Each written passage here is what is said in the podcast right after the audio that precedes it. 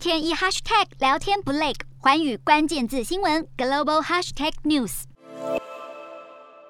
投票站外排着长长的人龙，安全部队的人员依序让选民进入投票。十五号，好几十万的黎巴嫩人涌入全国各地的投票站，为议会选举进行投票。这也是在黎巴嫩二零二零年爆出连串政治危机后，首度举行了全国大选，将选出新一届的议会。议员任期四年，共有七百一十八名候选人角逐一百二十八个席次。由于黎巴嫩国内还在经历国家历史上最严重的金融危机，当地货币崩跌，贬值了百分之九十，贫困、失业和高通膨都让国内陷入动乱。因此，这场选举也被视为是高风险的投票，担忧有选举人为了选票会发送食物和加油券，甚至美金来贿选。更担忧会有经济困顿的民众发生争抢暴动，许多地方都可以看到军队部署来确保选举和选民的安全。许多人期待这场选举能为黎巴嫩带来改变，但也有人对国内政治已经心灰意冷。黎巴嫩首都贝鲁特曾经被誉为中东小巴黎，然而国家近年来深受金融崩溃、贪腐政治还有新冠疫情影响。联合国估计有百分之七十五的人口正生活在贫困中，更有数十万的技术工人出走，加剧了黎巴嫩的衰退感。